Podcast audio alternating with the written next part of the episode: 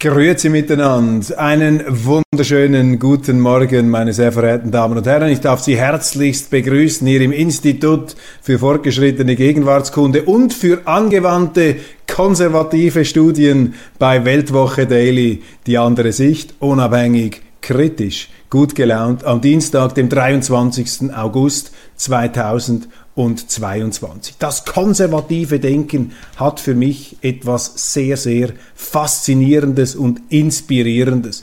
Das mag auch damit zusammenhängen, dass alles Konservative in meiner Generation systematisch verteufelt wurde. Man hatte progressiv zu sein, man hatte modern zu sein, man hatte die Zukunft zu vergöttern um dann festzustellen, dass alle diese Hirngespinste und Ausdünstungen und Ausbrütungen unserer Intelligenz oftmals in der Wirklichkeit nicht funktioniert haben. Und die 90er Jahre waren ja sozusagen das Jahrzehnt des Progressivismus. Da hat man gleichsam das Konservative auf den Misthaufen der Geschichte geworfen und gesagt, so, jetzt ist fertig mit dem Nationalstaat in Europa, in der Schweiz. Wir müssen aufgehen im Internationalismus, im politischen Internationalismus, in der Europäischen Union, in der UNO. Man muss in die NATO hineinstreben. Offene Grenzen. Es wird keine Kriege mehr geben. Das Ende der Geschichte sei eingetreten. Auch Geld ausgeben könne man ohne Grenzen. Alles ist möglich. Das war so etwas, die pubertäre Stimmungslage in den 90er Jahren und all das, was wir mit dem Konservativen verbinden. Tradi Even on a budget, quality is non-negotiable. That's why Quince is the place to score high-end essentials at 50 to 80% less than similar brands. Get your hands on buttery soft cashmere sweaters from just 60 bucks, Italian leather jackets, and so much more. And the best part about Quince, they exclusively partner with factories committed to safe, ethical, and responsible manufacturing. Elevate your style without the elevated price tag with Quince. Go to quince.com slash upgrade for free shipping and 365-day returns. Traditionelle Werte, die Familie. Wer zweimal mit der gleichen pennt, ist schon vom Established gehört gehört schon zum Establishment, so lautet der 68er Spruch. Ja, traditionelle Familienwerte, auch äh, Solidität, Pünktlichkeit, Arbeitsethos, ähm, ein gesundes Misstrauen gegenüber dem Neuen, nicht weil man das Alte für heilig erklärt, sondern weil man sagt, bevor ich etwas Funktionierendes ähm, beendige oder äh, verabschiede, muss das Neue ganz klar besser sein als das Alte. All diese Grundsätze wurden verlacht, doch ich stelle fest, sie kommen zurück. Und für mich persönlich ist das konservative Denken, das mir in meiner Schulzeit, in meiner Studienzeit viel zu wenig vermittelt worden ist von unseren Lehrern. Und ich will ihnen gar keinen Vorwurf machen. Ich glaube, dass die Schweiz äh, über lange Jahrzehnte und Jahrhunderte sehr konservativ war. Und da wurde dieser Progressivismus im Gefolge von 1968 als Befreiungsschlag empfunden und in verschiedenen gesellschaftlichen Bereichen hat er tatsächlich auch liberalisierend gewirkt. Aber man hat es eben immer, wie es dem Menschen eigen ist, auch dem Schweizer übertrieben und hat dann das Konservative gleichsam mit dem Bade ausgeschüttet. Und heute stelle ich einfach bei mir fest, wie unglaublich interessant ich konservative Autoren finde. Zum Beispiel den legendären Iren Edmund Burke, der sich mit der französischen Revolution auseinandergesetzt hat. Oder den amerikanischen überkonservativen Russell Kirk oder Thomas Sowell. Sehr viele amerikanische Autoren sind mir da aufgefallen. In der Schweiz ist der Konservativismus intellektuell nicht so richtig verankert. Es gibt viele Liberale vielleicht auch liberal-konservative. Da würde ich einen Robert Neff vom Liberalen Institut dazu rein, sicherlich einen Christoph Blocher, den SVP-Doyen und Vordenker, der äh, zu den fundiertesten auch Intellektuellen des äh, Konservativismus oder eben, er würde sagen, des Liberal-Konservativismus gehört. Und Liberal-Konservativismus, das ist eine interessante auch äh, Wortkombination. Das Liberale ist ja das sehr Freiheitliche, das Aufmischende, das Aufbrechende Moment, aber das Konservative ist eben das bewahrende Moment. Ähm, jener Teil unseres Denkens, der eben Traditionen ähm, als das sieht, was sie eben sind, geronnene Erkenntnis, Lebenserfahrung, die da eingegangen ist und unsere gesellschaftlichen Prozesse, unsere Einrichtungen, unsere Institutionen, unsere Werte sind im Grunde Ablagerungen der Lebenserfahrung und der Intelligenz und da steckt sehr, sehr viel Erfahrungswissen drin und darum muss man aufpassen, wenn man sich als äh, motivierter, auch politisch, Politiker oder übermotivierter Politiker oder Intellektueller aufschwingen möchte, um all diese alten Zöpfe abzuschneiden. Ich glaube, es ist heute besonders wichtig, ganz besonders wichtig, das Gewachsene, das, was sich organisch bewährt hat, viel ernster zu nehmen. Wir kommen aus einem Zeitalter des Machbarkeitswahns, des Größenwahns und das äh, schießt immer noch in die Gegenwart hinein. Wir sehen das an verschiedenen Beispielen. Klimawandel, dass sich die Menschen plötzlich zutrauen, das Weltklima fernsteuern zu wollen. Oder dieser Ukraine-Krieg, wo man in äh, moralistischer Selbstvergessenheit oder Selbstvergötterung ähm, glaubt, äh, eindeutig äh, festlegen zu können, wer da die Guten und wer die Bösen sind und was man machen soll und dass man sich auch zutraut, hier noch einen Krieg zu führen. Nebenbei all diese Dinge, ähm, die, man merkt es jetzt langsam, nicht so richtig funktionieren. Auch die Energiewende ist äh, der Ausstieg aus der Kernenergie ohne funktionsfähige Ersatzlösungen. Das ist auch Ausdruck dieses größenwahnsinnigen, traditionsvergessenen, antikonservativen Progressivismus, dieses Zeitgeists, der eben von der Selbstüberschätzung äh, des menschlichen Könnens und der menschlichen ähm, Intelligenz gekennzeichnet war. Und wenn nicht alles täuscht, dann kommt jetzt so eine Art Pendelschwung in die Gegenrichtung, eine Rückkehr der soliden, der konservativen Werte. Nicht, weil die Leute über Nacht sozusagen intelligenter geworden wären, sondern einfach, weil sie jetzt die Auswirkungen dieser kopflosen Politik äh, in der Praxis nicht nur sehen, nicht nur lesen, sondern auch spüren. Zum Beispiel hier die Schlagzeile düstere Aussichten an der Strombörse steigen die Preise ungebremst, das geht nach oben. Wir beobachten im Migrationsbereich eine markante Verschärfung der Völkerwanderungen, auch und gerade im Gefolge steigender Lebensmittelpreise, die auch mit dem äh, Ukraine-Krieg selbstverständlich zusammenhängen. Nicht einfach nur mit den bösen Russen, die da ein paar Häfen sperren, sondern auch mit den Sanktionen des Westens gegen russische ähm, Firmen, die zum Beispiel Düngemittel herstellen, was sich ähm, natürlich nachteilig auf die äh, Produktionsmenge bei den Ernten auswirken wird. Also all diese Dinge äh, führen den Leuten jetzt auch im Westen hier vor Augen, dass äh, die Politik irgendwie nicht aufgeht. Das Energiethema natürlich gehört dazu. Wir stellen fest, dass wir möglicherweise auf Blackouts zurasen. Ist doch gar keine Frage, ob wir da ähm, Holz jetzt für zu Hause etwas lagern sollen oder Kerzen kaufen. Ähm, das sind ähm, Nebensächlichkeit, das sind eigentlich Lächerlichkeiten, die von der Politik da nach vorne geschoben werden. Viel dramatischer ist die Frage, wird es einen Blackout geben? Werden Teile unserer Industrie ausfallen? Da müssen Sie sich vorstellen, das ist wie im Körper, wenn die Blutversorgung im Hirn ausfällt, das hat zum Teil irreparable Schäden, die ähm, ein Organismus davonträgt und das gilt es zu vermeiden. Und im Angesicht dieser Not ähm, findet blitzartig eine Ernüchterung statt und siehe da, ich habe die guten Nachrichten gestern schon ähm, gebracht oder angetönt, auch jetzt lese ich in der Zeitung, dass mehrere Kantone in der Schweiz nun tatsächlich nach dem rufen, was wir in der Sendung schon seit Monaten fordern, nach einem Stromgeneral, nach einem Stromverantwortlichen oder nach einer verantwortlichen Stromtaskforce, die verbindliche Varianten erarbeitet um sie den Regierungen vorzulegen, damit man ähm, das Nötigste und vielleicht auch das Wirksamste bzw. das wirklich Funktionierende machen kann,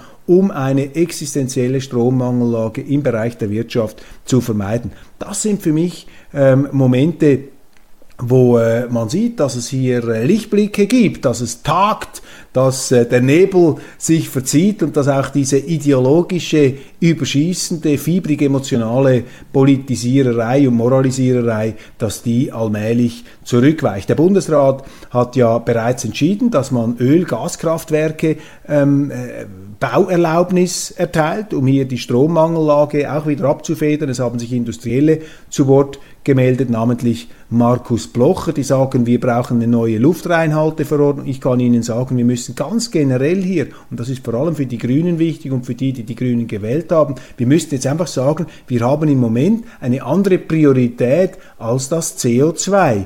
Ich habe nichts dagegen, wenn man technologisch und auch wirtschaftlich verkraftbare Methoden entwickelt zur CO2-Reduktion, um die Emissionen noch nachhaltiger zu gestalten. Dagegen habe ich überhaupt nichts. Ich fange dort an zu kritisieren, wo dieser CO2-Kult in wirtschaftlichen Selbstmord ähm, umschlägt oder eben in ein tyrannisches, diktatorisches Verhalten, das den Leuten bis in die Kühlschränke und ins äh, Alltagsleben hineinregiert. Da dürfen wir nicht mitmachen. Aber im Moment ist ganz klar, die Not erfordert es, wir müssen die Priorität CO2 nach hinten schieben. Wir müssen sagen, wir haben jetzt ein Energieproblem, ein Stromproblem. Das heißt zum Beispiel auch, dass wenn dann solche Öl- und Gaskraftwerke in äh, Betrieb genommen werden, dass man nicht einfach mit diesen gigantischen CO2-Aufschlägen äh, da operieren kann. Die Energie ist schon sonst viel zu teuer. Da muss auch der Staat jetzt zeigen, dass er sich einschränken kann und die Politiker von links bis rechts sollten sich hier verbünden um die Energiekosten so günstig wie möglich zu gestalten für die Wirtschaft und für die Bürger. Das heißt, dass sich der Staat einschränken muss, dass der Staat eben auch bei seinen Einnahmen Abstriche machen muss, muss dass er auf ähm, Steuern, auf Abgaben zu verzichten hat. Und das werden dann harte Verteilkämpfe sein, denn die Linke ist nicht bereit, hier ihre Machtsphäre, und das ist der Staat. Die Linken, das sind heute der Staat, die Rechten, das sind die, die für die Freiheit sind, für die Freiräume, fürs Unternehmertum. Natürlich gibt es nach wie vor links und rechts, lassen Sie nicht äh, das Gegenteil einreden. Die Linken sind einfach für das Kollektivistische, eben für den Staat, und die Rechten stehen heute für die Freiheit ein. Und jetzt geht es darum, in einer Krisensituation den Bürger und die Unternehmer zu entlasten. Und das sind freiheitliche Lösungen, das sind liberal-konservative, man könnte auch sagen konservative Lösungen. Zum Konservativen gehört auch, dass wir uns endlich klar machen, was die Preisgabe der Neutralität der Schweiz bedeutet. Wir sind selbstverständlich Kriegspartei gegen Russland. Es gibt immer noch so ein paar Traumtänzer in den Medien und in Bern, vermutlich die Mehrheit der dort ansässigen Politiker, die sich einreden und ihnen einreden möchten, ja, wir sind immer noch neutral. Die Neutralität sei da nur etwas geritzt worden, schreiben da einzelne sogar bürgerliche Kommentatoren. Die Neutralität geritzt, meine Damen und Herren. US-Präsident Joe Biden hat in seiner State of the Union Address vor noch nicht allzu langer Zeit zum ersten Mal überhaupt seit Journalisten gedenken die Schweiz erwähnt gegenüber Kongressabgeordneten, von denen die Mehrheit gar nicht weiß, wo die Schweiz liegt. Aber er hat gesagt, sogar die Schweiz habe ihre Neutralität jetzt aufgegeben und sei Teil des Kampfes gegen Russland. Und jetzt gibt's da immer noch ein paar äh, Schweizer Dünnbrettbohrer und äh, Seldwyla-Leute, die sich tatsächlich einreden, die Schweiz sei immer noch neutral oder die Neutralität sei lediglich geritzt worden. Das ist reines Wunschdenken, das ist falsch, das sind äh, Fata Morganas, das sind Fake News, die da verbreitet werden. Die Schweiz ist heute, und das müssen wir uns klar machen, Kriegspartei gegen Russland. Die Russen haben uns auf die Liste der feindseligen Staaten gesetzt, Platz drei. Das ist unglaublich, dort gehören wir nicht hin und damit setzen wir die Schweiz massiven Risiken aus, selbstverständlich. Und zur Preisgabe der Neutralität zur Parteinahme im Krieg gegen Russland gehört auch, und das will auch niemand hören, Christoph Blocher, der SVP-Doyen, hat darauf hingewiesen und einen Shitstorm geerntet, aber er hat vollkommen recht. Natürlich ist der, der sich am Krieg beteiligt, und sei das auch nur mit Wirtschaftssanktionen, mitverantwortlich dafür, wenn junge Menschen sterben, seien das Russen oder seien das Ukrainer. Und wenn man das nicht hören will, dann macht das die Tatsache nicht ungeschehen, ganz im Gegenteil. Und Sie sehen einfach an solchen sehr emotionalen Reaktionen, dass hier etwas nicht im Lot ist. Das spürt man ja dass vielen das Unbehagen langsam das Rückgrat, sofern sie eins haben, hochkriecht, um ihnen äh, irgendwie eben das, den Eindruck, die Atmosphäre, das Gespür zu vermitteln, dass sie mit ihrer Neutralitätszertrümmerung auf dem falschen Dampfer sind. Aber das ist hier jetzt etwas, was immer deutlicher zutage tritt. Also, ähm, wirtschaftlich bringen wir uns da in die Bredouille. Wir bringen uns als äh, Land, als möglicher Vermittler in die Bredouille. Werden wir, nicht, wir werden nicht mehr akzeptiert als neutrales Land. Aber, und jetzt kommt der entscheidende Aspekt, auch sicherheitspolitisch ist das eine Hochrisikostrategie, die wir fahren. Sie haben gehört, dass jetzt eine äh, Autobombe gezündet worden ist und eine Kreml-treue Journalistin, die auch Tochter eines äh, russischen Ideologen heißt, eines Nationalisten sei, die ist da umgebracht worden, also Eskalationstendenzen des Krieges. Wir hören von immer verrückteren Waffen, die in die Ukraine geliefert werden, Präzisionswaffen, Präzisionsraketen mit großer Reichweite. Die Eskalationsgefahr steigt stündlich. Und wenn ähm, und auch da muss man aufhören, sich gutmenschlich, moralistisch einfach auf den Standpunkt zu stellen, wir sind die Guten und das sind die Bösen dort im Kreml und die Guten dürfen alles machen und wir sind immer im Recht. Wenn man das macht, eskaliert man mutwillig, verantwortungslos und fahrlässig diesen Krieg mit unabsehbaren Risiken. Denn je mehr der Westen eskaliert, je mehr sich der Westen von einer Verhandlungslösung entfernt, desto mehr kann sich auch Putin von einer Verhandlungslösung entfernen und kann in Richtung einer immer weitergehenden Mobilmachung gehen. Und wenn wir jetzt anfangen und wenn die Ukrainer oder wer auch immer für diese, für diese Anschläge verantwortlich ist, wenn sie den Krieg jetzt auch nach Russland hineintragen, dann wird die russische Seite ob uns das passt oder nicht, sich irgendwie gezwungen sehen, ebenfalls wieder mit aller Brutalität zu reagieren. Und ich wage mir gar nicht vorzustellen, was passiert, wenn die Russen sagen, okay, wir machen eine Teilmobilmachung, viel mehr Truppen, wir beschießen jetzt auch mit, Lang, ähm, mit äh, Langdistanzraketen die Waffenlieferung, zum Beispiel in Polen, dann stehen die Russen faktisch bereits in Polen. Polen ist ein Nachbarland Deutschlands und Deutschland ist ein Nachbarland der Schweiz. Und wenn die Schweiz Teil der Kriegsmaschinerie gegen Russland ist, dann kommen irgendwann auch wir ins Visier der russischen Raketen. Und alle, die das ausschließen, die das für ein Horrorszenario ohne jede Grundlage äh, halten, denen sage ich, wacht auf.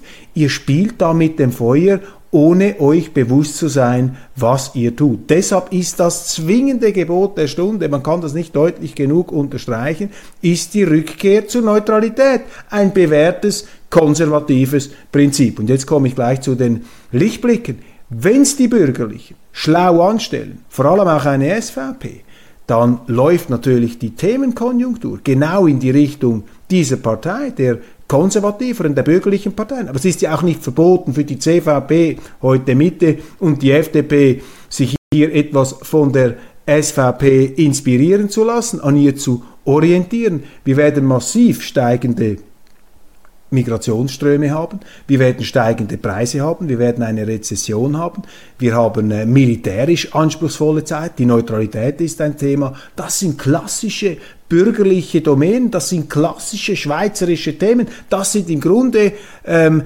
Bereiche, wo wir die ehernen Traditionsbestände unseres Staates und seiner Institutionen, direkte Demokratie, den Bürger stark machen, Föderalismus, nicht alles in Bern lassen, sondern die Kantone eben ihre Innovationskraft ausspielen lassen, selbstverständlich die bewaffnete, immerwährende, umfassende Neutralität als wichtigstes Sicherheitsrezept, das kommt jetzt alles wieder zurück. Natürlich, die Linken werden sich wehren, die Grünen werden dagegen auf die Barrikaden steigen, aber der Problemdruck, der Wirklichkeitsdruck, der wird so groß, dass dies eine gute Nachricht ist. Bei aller Finsternis, verstehen Sie mich richtig, ich finde das fürchterlich, die Entwicklung, in der wir uns nun befinden. Aber politisch ist der Lichtblick eben der, dass das in aller Regel zu einer Renaissance der soliden, der vernünftigen Werte führt. Also die Strombörse, wir haben darüber gesprochen, die Preise steigen ungebremst. Der islamische Staat erstarkt in Afghanistan. Ja, das sind halt auch Realitäten, weil die Amerikaner da davon gerannt sind. Was hat man erwartet? Anhaltende Nachrichten zur finnischen Regierungschefin Sanna Marin. Es gibt jetzt einen negativen Drogentest da. Die Partyfrau in der äh, Regierungsspitze Finnlands, äh, Sie kennen meine Meinung dazu, wirkt einfach irgendwie schräg wenn sie gleichzeitig über den drohenden Dritten Weltkrieg und die NATO-Mitgliedschaft ihres Landes diskutieren und gleichzeitig unablässig Party feiern, da passt eben das eine wirklich nicht mit dem anderen zusammen. Novartis streicht bis zu 700 Managementpositionen in der Schweiz. Haben sie offensichtlich 700 Manager zu viel. Keine schlechte Nachricht für die Belegschaft. Gibt ein bisschen weniger Chefs, dafür vielleicht etwas mehr Leute, die dann wirklich anpacken. Dann ähm, eine Nachricht in eigener Sache. Schweiz, Immunität von Köppel wird nicht aufgehoben. Gab da noch ähm, Besprechungen äh, der entsprechenden Immunitätskommissionen. Ich habe über diesen Fall ja bis jetzt nicht gesprochen. Ging da über meine, äh, ging um meine Daily-Sendung vor ein paar Monaten. Jetzt also äh, keine Immunitätsaufhebung in meinem Fall. Einfach, dass Sie es hier auch gehört haben. Deutschland, das ist interessant. Die Intendantin des RBB, des öffentlich-rechtlichen Rundfunks, Patricia Schlesinger, wird fristlos entlassen und verliert Anspruch auf Ruhegeld, weil sie da Sie haben die Nachrichten gehört, offensichtlich ähm, Privilegien in Anspruch genommen hat, äh, übertriebene ähm, Fahrzeugeinrichtungen, äh, Spesen, Unklarheiten. Jetzt ist sie fristlos entlassen worden. Ich kenne nicht alle Details in diesem Fall, aber aus Deutschland muss man sich immer, in Deutschland muss man sich immer gefasst machen, wenn der öffentliche Druck steigt, dann lassen die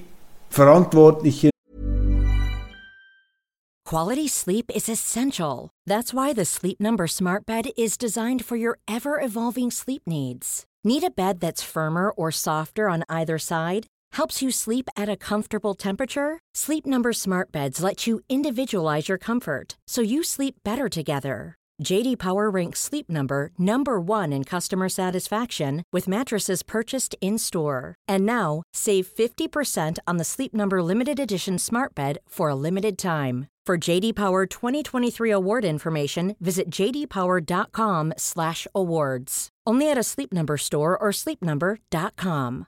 Cool fact: A crocodile can't stick out its tongue. Also, you can get health insurance for a month or just under a year in some states. United Healthcare short-term insurance plans, underwritten by Golden Rule Insurance Company, offer flexible, budget-friendly coverage for you. Learn more at uh1.com.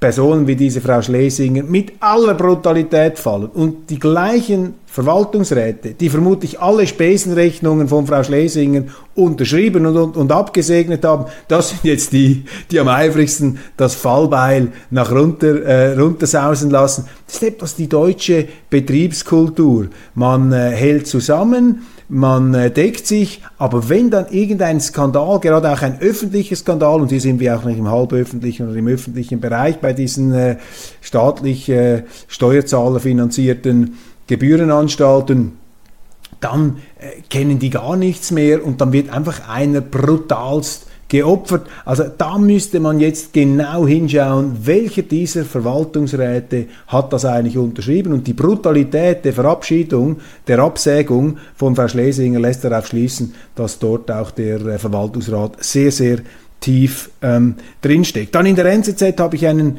Artikel hier mir noch herauskopiert, der sich sehr, sehr kritisch mit der Kriegsführung der Russen in der Ukraine auseinandersetzt. Ich bin sicher, da laufen ganz üble Geschichten, allerdings auf beiden Seiten. Amnesty International hat ja auch schwere Vorwürfe an die Adresse der ukrainischen Truppen ähm, äh, publik gemacht und ähm, ähm, geäußert. In den Medien allerdings ist ja fast ausschließlich nur von den russischen Gräueltaten, auch den angeblichen, äh, die Rede. Sie erinnern sich, die ukrainische Menschenrechtsbeauftragte hat ja regelrechte Horrorstories erzählt, was die Russen da alles gemacht haben sollen. Sie musste dann äh, zu Kreuze kriechen und sagen, das sei alles erfunden gewesen, aber es habe ja seinen politischen Zweck erfüllt. Die Italiener, das Parlament habe entsprechend zugestimmt den Waffenlieferungen. Und nun also äh, ein Artikel einer Autorin, Katharina Botanova, in der NZZ eben auch über das äh, entmenschte, namenlose Unheil, das die Russen da in der Ukraine verbreiten. Und da steht einfach unten, unten dran beim Autoren vermerkt, die Ukrainerin Katharina Botanova ist Kulturwissenschaftlerin. Und ich will ihr nicht zu nahe treten, aber ich frage mich schon, was ist der Objektivitätsgehalt? wenn Sie jemanden schreiben lassen, der ja selber Kriegspartei ist und natürlich, ich will das niemandem verargen, auch emotional einen riesigen Druck fühlt um hier natürlich den Feind in möglichst unmenschlichen, verzerrten Dimensionen darzustellen. Und eigentlich müssten wir doch als Schweizer, auch als Schweizer Zeitungen, mit unseren eigenen Leuten versuchen, uns ein Bild zu machen und hier nicht einfach einseitig diese Stimmen zu bringen. Ich bin sicher, Sie könnten auch einen Russen bringen, der würde Ihnen das Gegenteil schreiben. Ich weiß nicht, was der eigentliche Erkenntnisgehalt dieser sicherlich parteiischen Darlegungen auf jeden Fall ist. Deutschland, Land der Messer, eine Schlagzeile, die ebenfalls äh, sehr stark äh, wahrgenommen wird. Und zwar geht es da immer noch um diesen Fall in Dortmund, über den wir uns kurz unterhalten haben. Da ist ein Teenager mit Maschinenpistolen, von Maschinenpistolen der Polizei niedergemäht worden. Jetzt erfahren wir langsam etwas die Hintergründe. Offensichtlich ist das ein hochkriminelles Milieu, auch jugendlicher Delinquenten, die da mit Messern aufeinander losgehen. Und jetzt die große Debatte in Deutschland, ist das eigentlich noch ähm, verhältnismäßig, wenn die Polizei da mit automatischen Waffen auf Messerjugendliche losgeht? Das ist so die ganz große Frage. Ich habe mir überlegt, als ich das äh, gelesen und gesehen habe, dass äh, sich Deutschland tatsächlich äh, in meinen Augen markant verändert. Vor 15 Jahren habe ich in Berlin gearbeitet. Ja, es gab dort auch äh, in einzelnen Quartieren, zum Teil Wedding, sehr stark von Ausländern bewohnt, etwas höhere, Neukölln auch, etwas höhere äh, Kriminalitätsraten. Es sind auch die äh, ersten provokativ sachlichen Kommentare des damaligen Finanzsenators Thilo Sarrazin und heutigen äh, Bestseller-Autors und Weltwoche-Kolumnisten, die sind äh, in die Öffentlichkeit äh, gekommen hier, die äh, schonungslosen Darstellungen auch einzelner Fehlentwicklungen, gerade im Migrationsbereich. Aber mein Eindruck ist doch, dass in Deutschland hier die Situation allmählich etwas aus dem Ruder läuft. Und das hat natürlich damit zu tun, dass ähm, aus äh, historischen Gründen, die Deutschen natürlich, ähm, vor allem die Politiker, ähm, darauf erpicht, ähm, das äh, negative Image, wenn man so will, wenn das Wort Image hier überhaupt äh, zu gebrauchen ist, das Negative, die Hypotheken der Geschichte abzutragen und deshalb in der Zuwanderungsfrage eine besonders äh, ja, weltoffene und grenzoffene Rolle zu spielen. Aber eben die Auswirkungen sind äh, spürbar und äh, es würde mich nicht überraschen, wenn also die Gewaltkriminalität in den letzten Jahren in Deutschland markant nach oben geschossen ist. Problem ist halt, dass das Gespräch darüber in Deutschland nach wie vor sehr tabuisiert wird. Niemand möchte sich da die Hände schmutzig machen. House of the Dragon, das neue Game of Thrones. Ja, ich konnte die Sendung leider nicht anschauen die neue Staffel, ich habe ja Game of Thrones damals verschlungen, eine sehr interessante Serie, deren Erfolg eben darin bestand, dass sie sich nicht gemein machte mit dieser politischen Korrektheit, die sich immer penetranter auf unseren Bildschirmen verbreitet. Wie ich höre, ist jetzt aber diese neue ähm, Anlauf da die Vorgeschichte von Game of Thrones zu erzählen, der ist da viel stärker angekränkelt von den äh, zeitgeistigen Anwandlungen. Sobald ich das gesehen habe, werde ich Sie hier aus erster Hand informieren. Thilo Sarrazin hat ein neues Buch herausgebracht, in Berlin vorgestellt, zusammen mit dem Schriftsteller Uwe Tellkamp, Die Vernunft und ihre Feinde und selbstverständlich die Medien verreißen die entsprechende Medienkonferenz. Das zeigt mir, dass das ein interessanter Anlass gewesen sein muss. Der große, bedeutende Zeitjournalist Theo Sommer, den ich auch noch gekannt habe, ist gestorben, so eine, ein, ein weltpolitischer Silberrücken für die deutsche Wochenzeitung Die Zeit tätig gewesen, über Jahrzehnte, jetzt im Alter von 92 Jahren gestorben. Dann Verschwörungstheorien, die äh, Dosis nimmt jetzt wieder zu. Hier äh, stellvertretend die Frankfurter Allgemeine Zeitung, wie sich Moskau in den italienischen Wahlkampf einmischt Nachdem sie ja bereits äh, Donald Trump installiert haben in den USA, schieben sie jetzt auch in, äh, ziehen sie jetzt auch die Russen in ähm, Italien die Fäden. Das erinnert mich immer etwas an die Eröffnungssequenz des äh, legendären Kinofilms Dr. Strangelove wo der äh, amerikanische General Jack D. Ripper sagt, die Russen, sie wollen uns an die Körpersäfte, bald sind wir wieder so weit. Russlands langer Abstieg, das ist eine Schwerpunktberichterstattung der Frankfurter Allgemeinen Zeitung mit sehr hohen Lesereaktionen und auch sehr hoch in der äh, Bestsellerliste der populärsten Artikel. Ja, natürlich treffen die Sanktionen die russische Wirtschaft. Das ist unbestritten. Aber man muss auch hier differenziert bleiben. Sie schaden vor allem dem privaten Sektor, also jenen Rückgrat der bürgerlichen Gesellschaft, das man nicht schwächen sollte. Und wenn wir jetzt mit den Sanktionen den privaten Sektor kaputt schlagen, dann profitiert davon letztlich der Kreml, denn die wichtigen Unternehmen werden dann verstaatlicht werden müssen und so produzieren diese Sanktionen neben vielem anderen Unheil auch eine Art Sowjetunion 2.0. Man muss eben immer die Konsequenzen im Auge behalten. Kürzer duschen, oder zum Waschlappen greifen, das ist die Debatte, die in den deutschen Medien geführt wird, völlig irrelevant. Es geht doch hier nicht ums Duschen, es geht doch hier nicht um äh, Waschlappen und Körperhygienetipps. Es geht um Sein oder Nichtsein der deutschen Industrie. Und wenn man hier einfach sich mit solchen äh, Schauthemen, Schaukasten, Schaufensterthemen herumschlägt, wird man ähm, nicht ans eigentliche, wesentliche Problem herankommen ähm, können. Ja, meine Damen und Herren, ich glaube, damit sind wir bei fast Minute 30 angelangt. Das war's von Weltwoche Daily, Schweiz und international heute